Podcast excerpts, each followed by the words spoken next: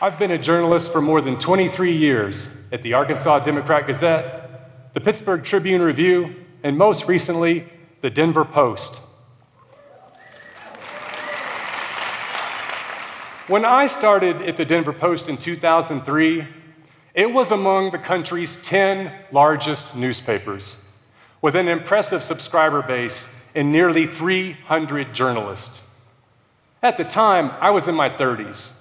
Any ambitious journalist that age aspires to work for one of the big national papers like the New York Times or the Wall Street Journal. But I was simply blown away by my first few weeks at the Denver Post. And I thought, this is going to be my paper. I can make a career right here. Well, seven years passed. We were sold to a hedge fund, Alden Global Capital. Within a few years, some of you know this story. Within a few years, buyouts ordered by past and present owners would reduce the newsroom by nearly half. And I understood. The rule of thumb used to be that 80% of a newspaper's revenue came from pricey print ads and classifieds. With emerging giants like Google and Facebook and Craigslist, those advertising dollars were evaporating. The entire industry was undergoing a massive shift from print to digital. Alden's orders were to be digital first, take advantage of blogs, video, and social media. They said that one day the money we made online would make up for the money we lost in print.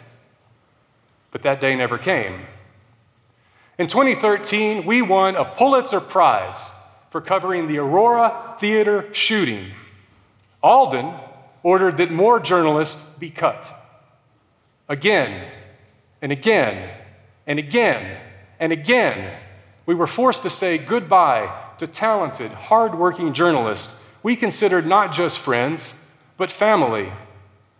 Those of us left behind were stretched impossibly thin, covering multiple beats and writing rushed articles.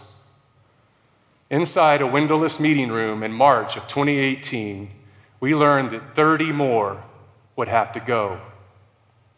This paper that once had 300 journalists would now have 70.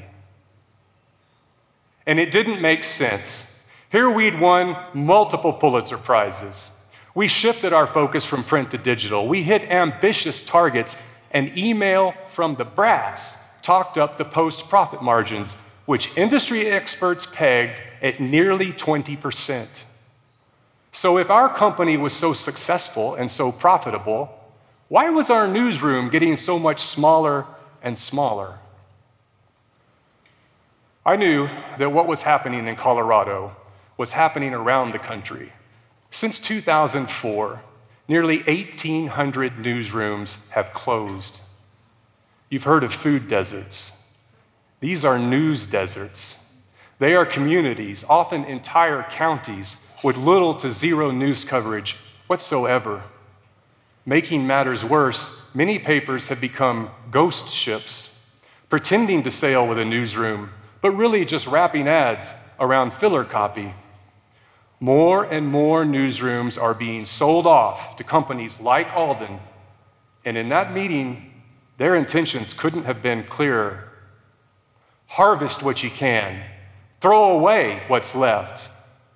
So, working in secret with a team of eight writers, we prepared a special Sunday perspective section on the importance of local news. The, the Denver Rebellion launched like a missile and went off like a hydrogen bomb.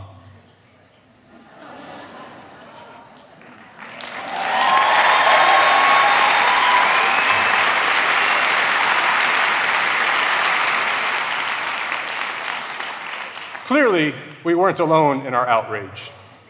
But, as expected, I was forced to resign.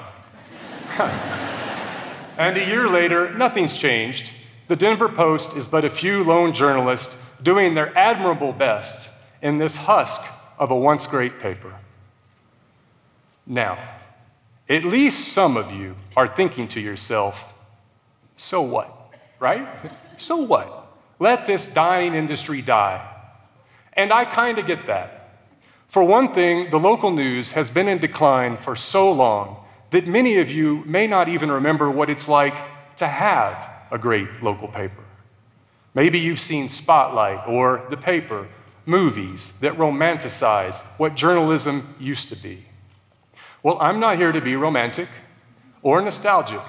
I'm here to warn you that when local news dies, so does our democracy.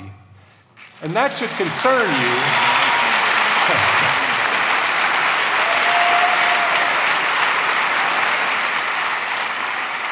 and that should concern you regardless of whether you subscribe.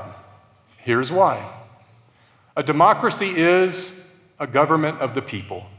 People are the ultimate source of power and authority. A great local newsroom acts like a mirror. Its journalists see the community and reflect it back. That information is empowering, seeing, knowing, understanding. This is how good decisions are made. When you have a great local paper, you have journalists sitting in on every city council meeting, listening in to state house and senate hearings. Those important but let's face it, sometimes devastatingly boring committee hearings. Journalists discover the flaws in ill conceived measures, and those bills fail because the public was well informed. Readers go to the polls, and they know the pros and cons behind every ballot measure because journalists did the heavy lifting for them. Even better, researchers have found that reading a local paper can mobilize 13% of non voters to vote. 13%.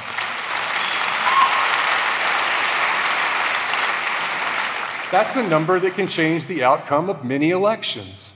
When you don't have a great local paper, voters are left stranded at the polls, confused, trying to make their best guess based on a paragraph of legalese. Flawed measures pass, well conceived but highly technical measures fail voters become more partisan.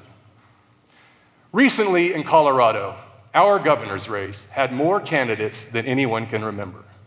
In years past, journalists would have thoroughly vetted, scrutinized, fact checked, profiled, debated every contender in the local paper.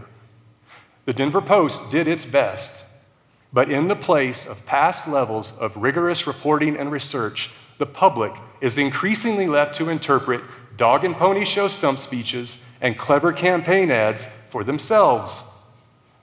With advertising costing what it does, electability comes down to money. So by the end of the primaries, the only candidates left standing were the wealthiest and best funded. Many experienced and praiseworthy candidates never got oxygen because when local news declines, even big ticket races become pay to play. Is it any surprise that our new governor was the candidate worth more than $300 million? Or that billionaire businessmen like Donald Trump and Howard Schultz can seize the political stage? I don't think this is what the founding fathers had in mind when they talked about free and fair elections.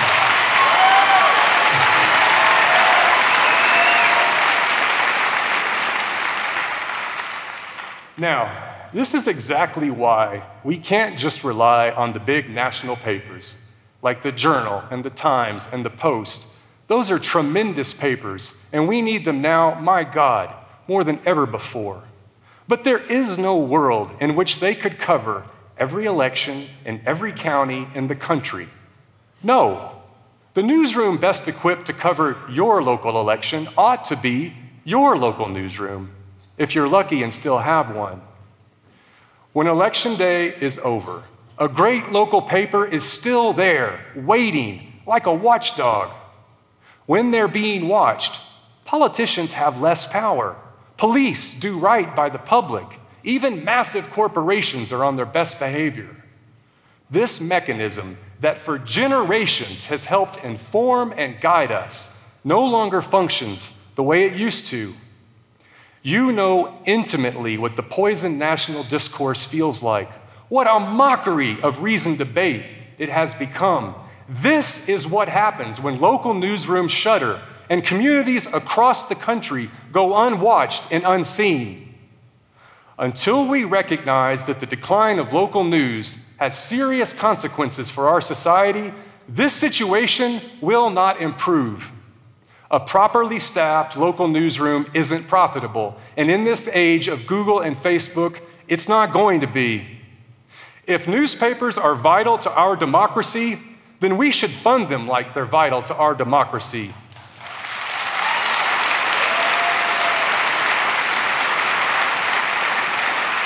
We cannot stand by and let our watchdogs be put down. We can't let more communities vanish into darkness. It is time to debate a public funding option before the Fourth Estate disappears, and with it, our grand democratic experiment. We need much more than a rebellion. It is time for a revolution. Thank you.